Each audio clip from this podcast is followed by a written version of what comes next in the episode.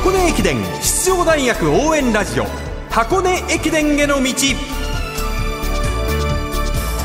こんばんは。箱根駅伝の道ナビゲーターの柏原理事です。今日もよろしくお願いします。よろしくお願いします。ポッドキャストでも配信中の箱根駅伝への道。学生三大駅伝のクライマックス。箱根駅伝に向けて奮闘するチームを応援紹介してまいります。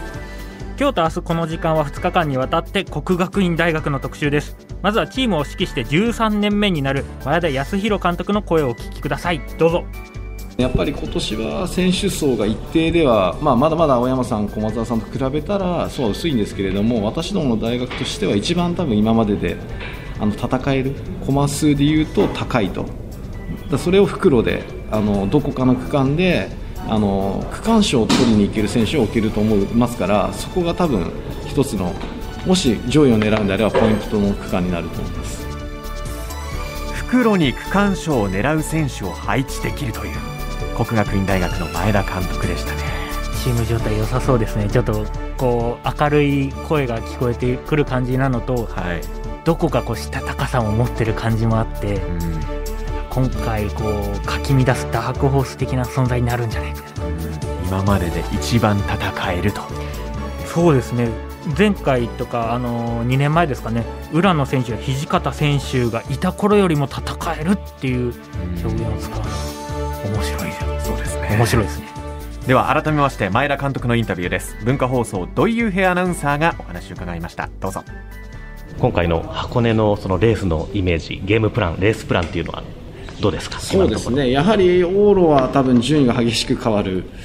ことが想定されるかなと思う中でやはり1区の出だしの出遅れはあの現金ですし昨年は藤木が中途半端に出て、ね、自分で出たんですけど 使われるということでまああいうちょっとした1個の判断で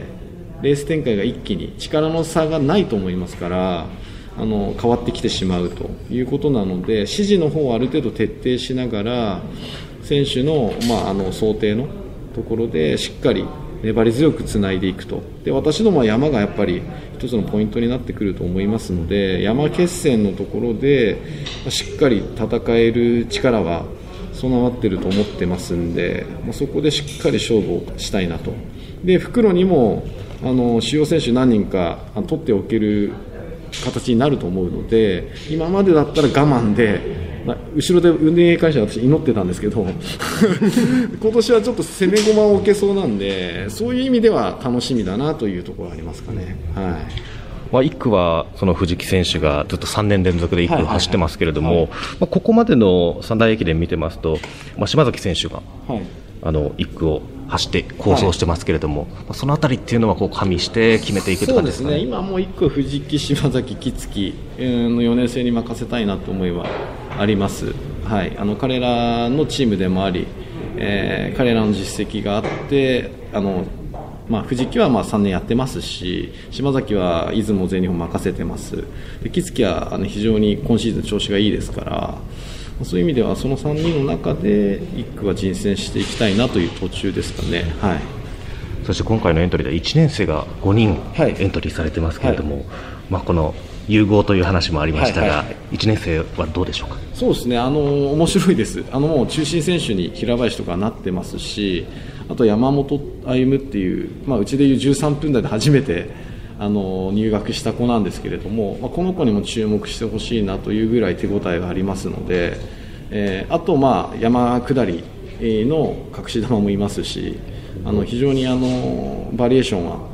あの例年になく区間のバリエーションがありすぎて私の能力が問われる一斉になるなと思ってます。はい。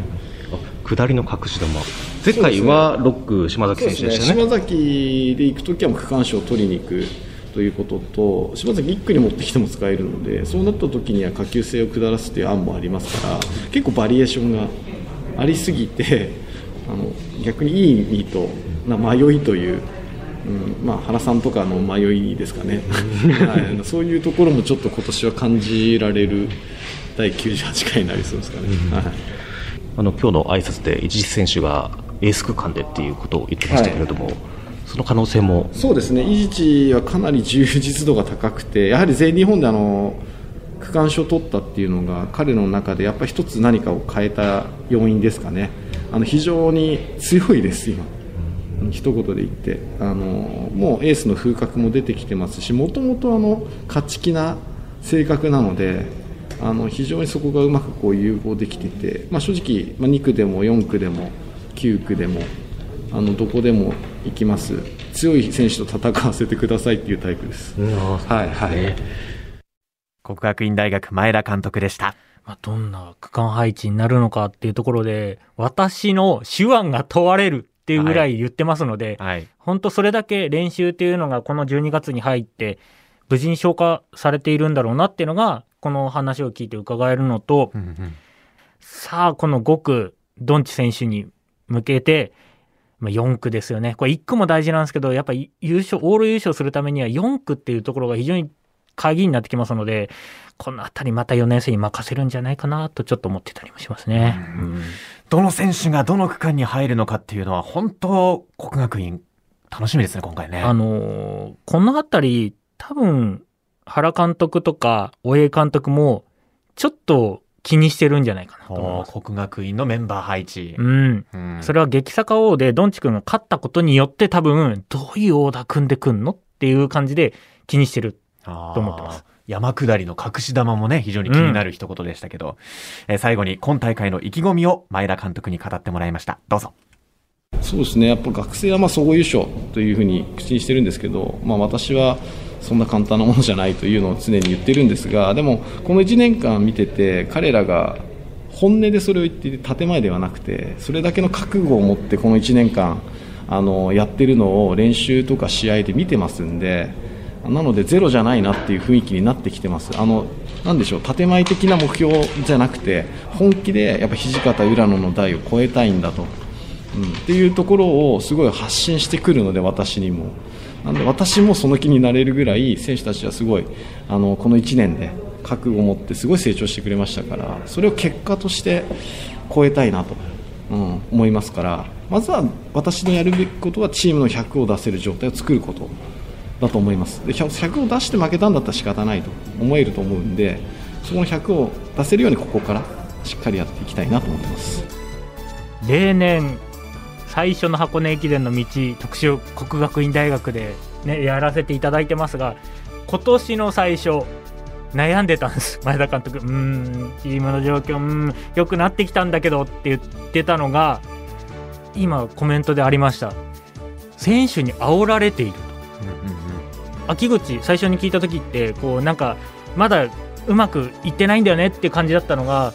一緒になれてるっていうのがこのコメントで聞いた時ちょっと鳥肌ゾワッとしましたね、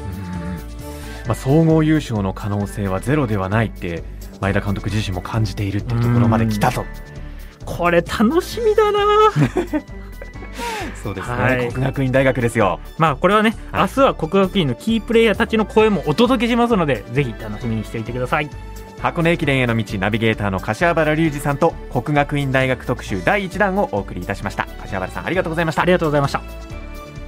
さてここで箱根駅伝大会主催者からのお願いです。今大会の沿道での観戦は新型コロナウイルス感染拡大防止の観点からお控えくださいますようお願いいたします。また自動車やオートバイ自転車からの応援は危険なだけでなく交通渋滞を招く恐れがありますのでこちらもおやめくださいますよう合わせてお願いいたします